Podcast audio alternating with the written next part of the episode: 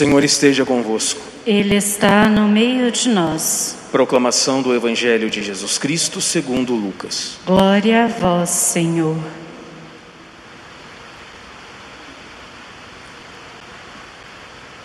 Naquele tempo, disse o Senhor: Ai de vós, fariseus, porque pagais o dízimo da hortelã, da arruda e de todas as outras ervas, mas deixais de lado a justiça e o amor de Deus. Vós deveríeis praticar isso, sem deixar de lado aquilo. Ai de vós, fariseus, porque gostais do lugar de honra nas sinagogas e de ser descumprimentados nas praças públicas. Ai de vós, porque sois como túmulos que não se veem, sobre os quais os homens andam sem saber. Um mestre da lei tomou a palavra e disse: Mestre, falando assim, insulta-nos também a nós. Jesus respondeu: Ai de vós também, mestres da lei porque colocais sobre os homens cargas insuportáveis, e vós mesmos não tocais nessas cargas, nem com um só dedo.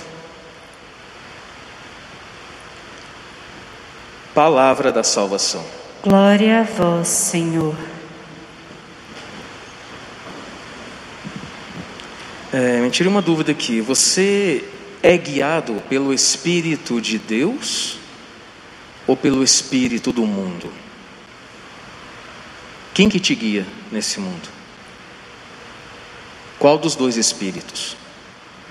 Você e eu estamos em qual dessas duas classes aqui que hoje Paulo fala aos Gálatas?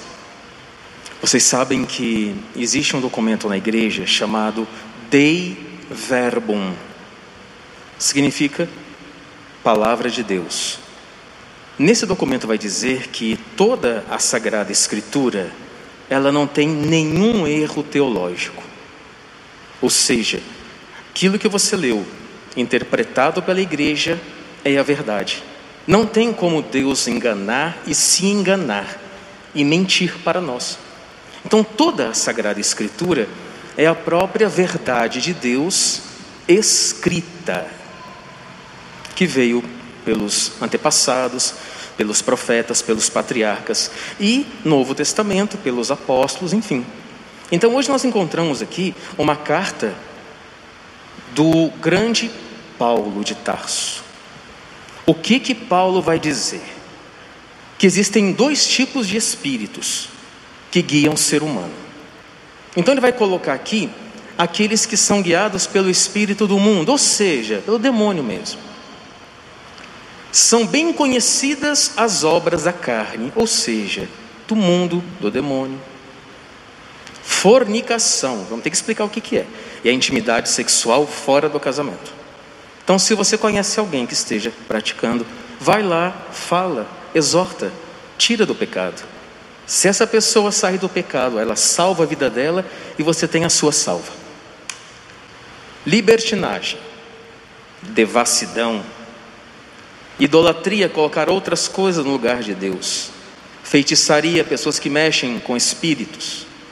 Inimizades, brigas, ciúmes, iras, intrigas, dois pontos, fofocas, discórdias, facções, invejas, bebedeiras, orgias e coisas semelhantes a estas eu vos previno, como aliás já o fiz. Agora, olha o que, que ele fala nesse versículo. Os que praticam essas coisas não herdarão o reino de Deus. Percebem, gente, a gravidade do que Paulo está dizendo aqui? Não vão entrar na vida eterna. Então, assim, eu sempre digo: Eis o momento da conversão. Eis o momento da mudança de vida. É agora. Saiu dessa missa, acabou. Renuncia tudo isso aqui. Se nós estivermos dentro desses pecados, renuncia, repreenda. Não, você não precisa mais disso para ser feliz. Tua felicidade não consiste nestas obras da carne, viu gente? Não consiste. Só leva você para a depressão, para a solidão, enfim, para o pecado. Então não nem toquem nessas coisas. Isso é o próprio apóstolo que está dizendo. Por que, que ele diz isso? Era tudo aquilo que ele presenciava nas locais, nos locais que ele passava e fundava então a sua paróquia, vamos colocar assim. Agora, olha quais são os frutos daqueles que são guiados pelo Espírito de Deus. Caridade. Só pode fazer caridade quem é guiado por Cristo. Alegria, típico dos santos. Paz. A pessoa não é inquieta. Ah, aquela agitação, não. Paz. Longanimidade, benignidade, bondade, lealdade, mansidão, continência, ou seja, você tem a têmpera, o tempero, nem tanto o céu, nem tanto a terra. Pessoas equilibradas, pronto, é isso. Pessoas equilibradas. Contra essas coisas não existe lei. Os que pertencem a Jesus Cristo crucificaram a carne com suas paixões e seus maus desejos.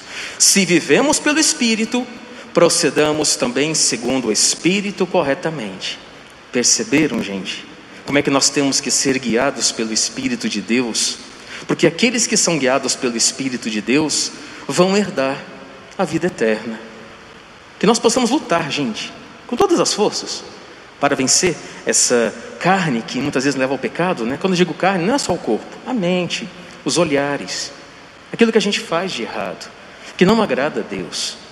Que nosso Senhor possa nos dar força para não sermos hipócritas, como vai dizer o Evangelho. O que ele quis dizer hoje para os fariseus e depois também sobrou para os mestres da lei? Resumindo o Evangelho de hoje, hipócritas. Nós estamos na igreja, mas não vivemos aquilo que são os frutos do Espírito, e sim os frutos da carne. Pronto.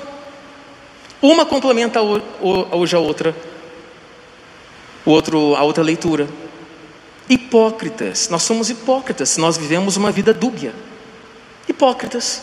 Sabe o que significa hipocrisia no grego?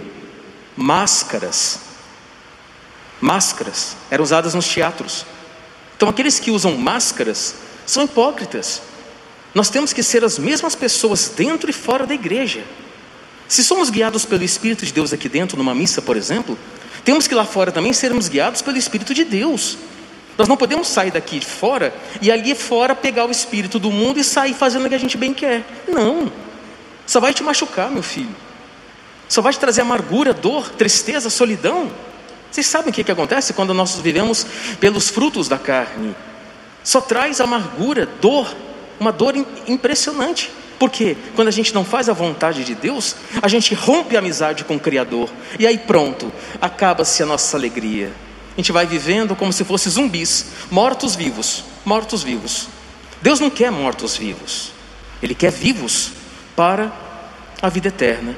Já que São Paulo presenciou tudo isso e Cristo também viu a hipocrisia, que São Paulo hoje nos ajude nessa missa a conseguirmos todos os frutos do Espírito. Para quê? Para que possamos combater os frutos da carne.